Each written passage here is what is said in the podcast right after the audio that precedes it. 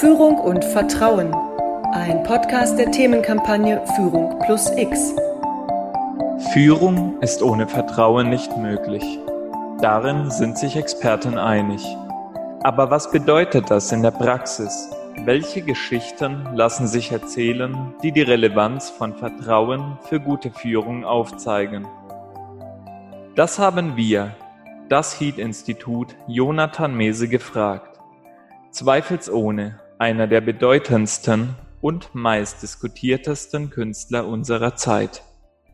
Willkommen zur vierten Folge des Heat-Instituts im Podcast Führung und Vertrauen. Wir sind Oliver Haller und Leonhard Steigle. Wo ist denn der Punkt, an dem man sagt, eine richtige Entscheidung ist richtig? Das ist ein Instinkt, der uns abtrainiert wurde. Theoretisch und auch praktisch hat man den Instinkt und weiß, das ist richtig.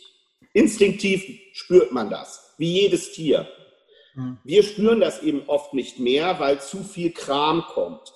Aber in den allermeisten Fällen weiß man, das ist die richtige Entscheidung, auch wenn man selber vielleicht sogar gar nicht überzeugt war oder ist.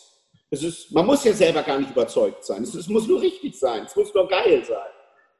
Ne? Und eine radikale Entscheidung ist oft sozusagen vom Prinzip her schon eh richtiger als eine weichgespülte. Aber es ist auch eine Charakterfrage. Ja? Ich möchte immer, dass es allen gut geht und ähm, ich möchte aber, dass wir sozusagen der Kunst folgen. Das ist so der Auftraggeber, das ist der Chef, der Überchef. Und wir sind die Kinder, die das ausführen. Wir dürfen ja nach den Gesetzen der Kunst, dürfen wir spielen. Also wenn das, was wir tun, nicht mehr spielerisch ist, dann ist es eh falsch. Wenn es verbissen wird zum Beispiel oder gurumäßig oder, oder äh, böse, dann äh, sind wir auf dem falschen Dampfer. Es gibt Mitarbeiter oder Mitstreiter, die bestimmte Sachen nicht mehr aushalten oder die sich selbst verwirklichen wollen. Also wenn man zum Beispiel Kunst verrät oder sich der Kunst in den Weg stellt, dann ist man in der Firma Mese oder bei mir auch nicht richtig. Die Kunst verraten habe ich noch nie in meinem Leben. Kapituliert habe ich noch nie. Aber man hat mal schwächere Phasen. Das ist aber total super. Dann übernimmt der Stärkere das dann in der Phase.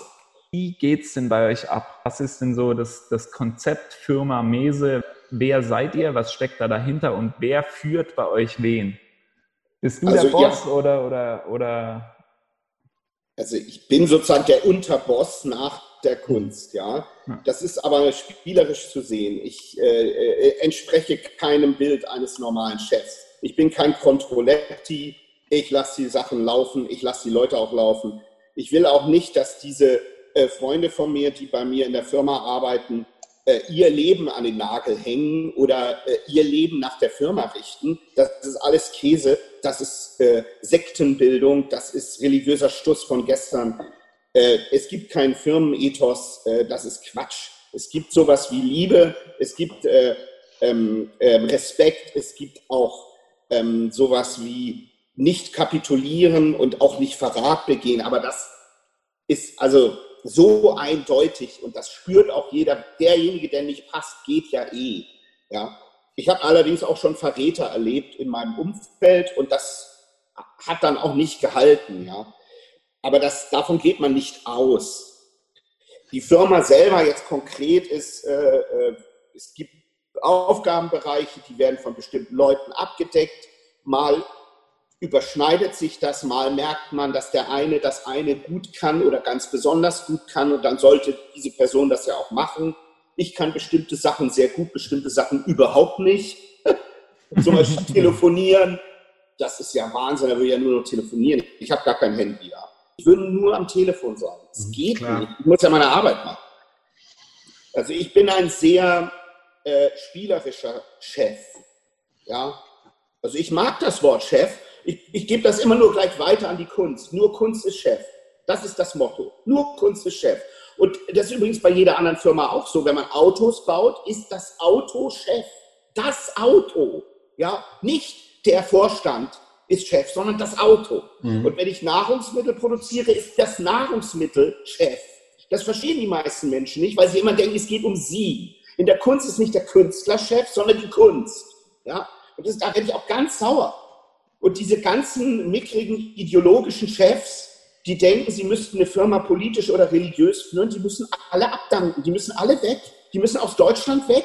Wir müssen das einfach hier mit Liebe füllen und die Leute müssen ganz anders über, über die, die, die Aufgaben sprechen, die sie haben. Natürlich muss jemand äh, den Rücken hinhalten und auch die Verantwortung übernehmen. Aber das sind nur Begriffe, das sind spielerische Begriffe, die wir neu füllen müssen. Der Chef ist nicht mehr irgend so ein, so ein äh, Guru, der einem äh, äh die Seele aus dem Leib nimmt, sondern das sind ähm, Leute, die dann eben das tun, was sie zu tun haben und natürlich Hilfe brauchen.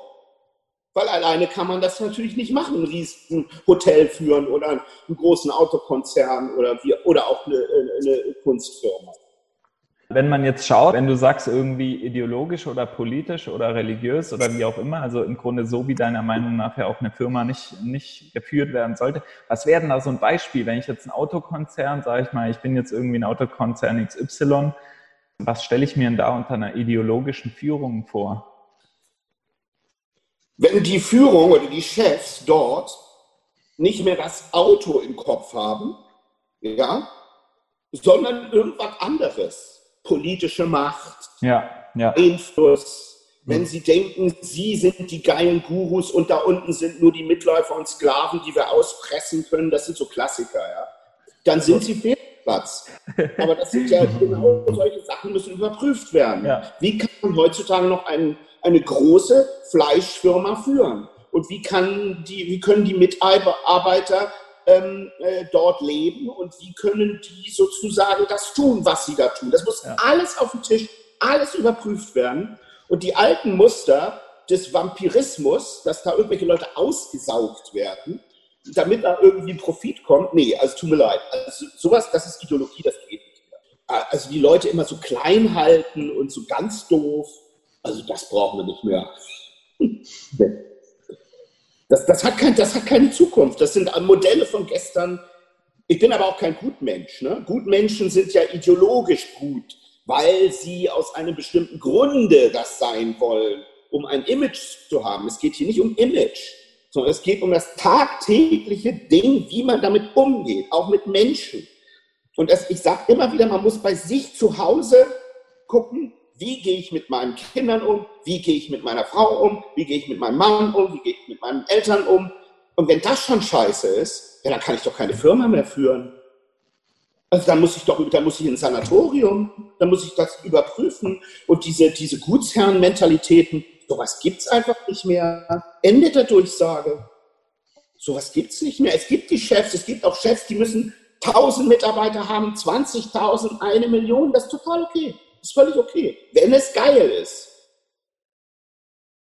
Es war ein super spannendes Gespräch für uns, das uns sicherlich auch nachhaltig noch beschäftigen wird. Und wir hoffen, dass wir auch für unsere Zuhörer spannende Inhalte anbieten konnten und verabschieden uns damit aus unserer Podcast-Folge Führung plus X mit Jonathan Mese.